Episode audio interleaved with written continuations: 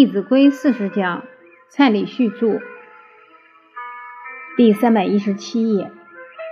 再来要发勇心，要很有勇气去面对我们的坏习惯。我记得卢叔叔跟我第一次谈话，谈了两个多小时，其中有一句我印象最深。卢叔叔说：“对自己要赶尽杀绝，对别人要厚道三分。”其实这跟我们圣贤常常教诲的“严以律己，宽以待人”同样一个意思。但是卢叔叔用的这个字眼会让我们刻骨铭心，所以往后面对坏习惯现前要怎么样？你不要真的去拿刀，那我不负责任，这是形容。就是绝对不能退缩。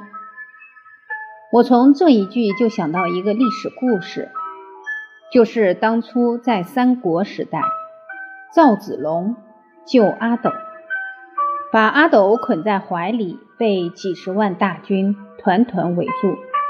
请问他那时候只有什么念头？冲出去，要把阿斗保护好。所以，我们现在要提升自己的学问，也要有赵子龙的气魄。过去的烦恼习性多不多？就像这几十万大军排山倒海而来，这个时候不能有任何退缩的意念，因为你一迟疑，本来还跨出五步，又怎么样？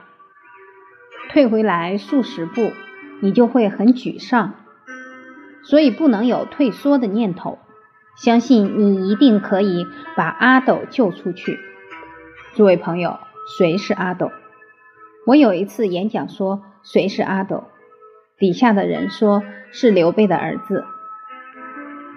这是譬喻，要保护好我们本善的心，要让它真正可以发扬出来。所以面对身上的坏习惯，要有勇气，不能退缩。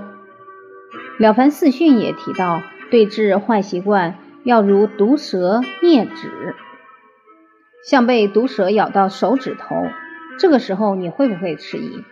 还在那里考虑东考虑西，来不及了，命都没了，马上宝刀拿来切下去，这就是赶尽杀绝。不能让坏习惯停留半秒钟，一有念头马上怎么样，把它转过来。用什么转？我知道你们心里都有数，可以用经文转，用经文提醒自己。比方说要生气了，马上想到愤思难，马上想到言语忍，愤自泯。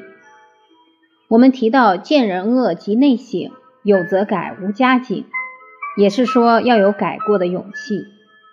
改过的方法分三项，有从事上改，有从理上改。还有从心上改，就好比一棵毒树，你从心上改是把它的根断掉，如斩其根，是从根本改起。所以，真正一个人会修行、会修身，是时时可以关照自己的起心动念。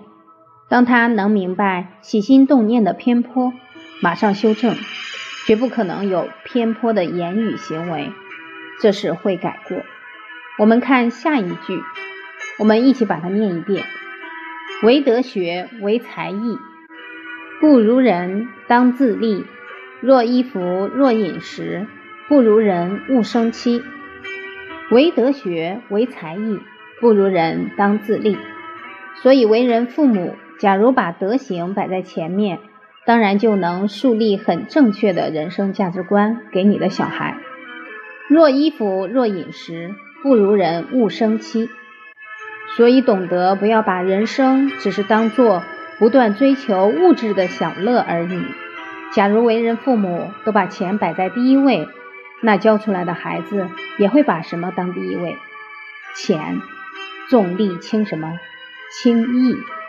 到时候他跟谁抢钱？所以人算不如天算。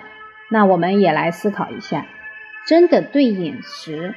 对衣服，甚至于居住，所有物质享受真正获得了，人的一生真的好吗？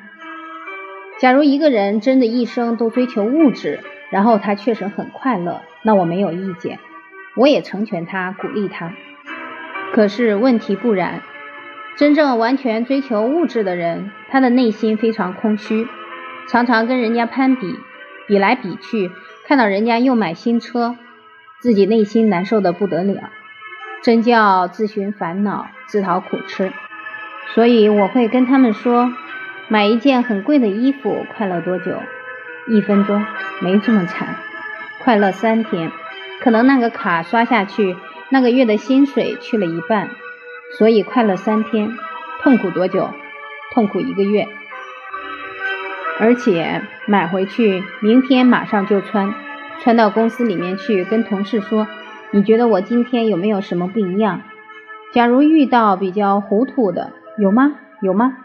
你在那里气得半死，我花这么多钱你都没发现，那就没有乐了，还有苦，因为苦于别人有没有看到我，时时都在患得患失，所以这种乐叫坏苦，就一下子而已，之后就是受苦了。所以只追求物质享受的人，追求的乐都是虚幻的，不真实的。什么样的乐才能让一个人非常欢喜、非常充实？而且这种欢喜是从内心散发出来。哪一些乐？行善最乐。还有提到“学而时习之，不亦乐乎”，这就是成长的喜悦，它会使你一生有无穷的法喜。